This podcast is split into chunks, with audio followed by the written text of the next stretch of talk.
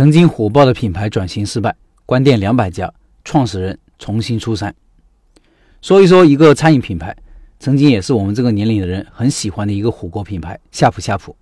这个牌子曾经是很火爆的，被叫做“快火锅一哥”、“快餐小火锅”，在北方尤其流行。火锅有两个上市品牌，一个是海底捞，一个是呷哺呷哺。但就在一六年之后左右吧，感觉就变了，一路向下。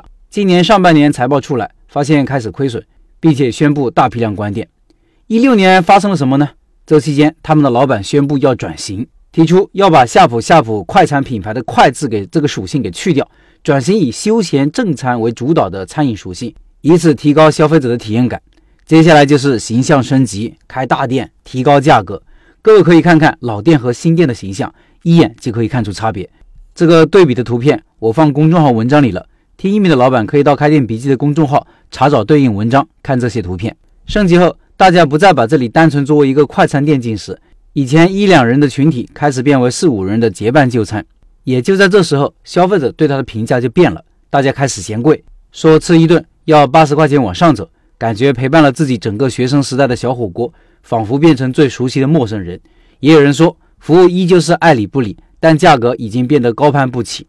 再去看他的评价。你会发现，大部分是抱怨价格和服务两个。以前两个人吃七八十块钱就够了，而现在至少一百四起步。也有人说，我一个人吃夏普要九十块钱，有这钱我还不如再加一点钱去吃海底捞，至少服务好。更有人说，转型主要体现在装修，菜品和服务毫无进步，甚至连酱料都没有以前好吃了。不过转型嘛，肯定会带来很多阵痛，肯定有些人不喜欢。我相信当时的转型，夏普夏普的高管们也一定是深思熟虑后的结果。所以，尽管负面评价很多，但是这四五年依旧坚持转型后的路线在走。只是上半年的财报出来以后，很多人发现以前盈利能力很强的品牌居然大幅亏损，而且准备关店。在经过四五年的折腾后，这数字基本宣布是转型失败的。我们不去讨论当时他们转型是否正确，不过我相信在当时一定有必要性，因为。定位低端，价格便宜。随着房租和人工等成本的提高，利润在逐年下降。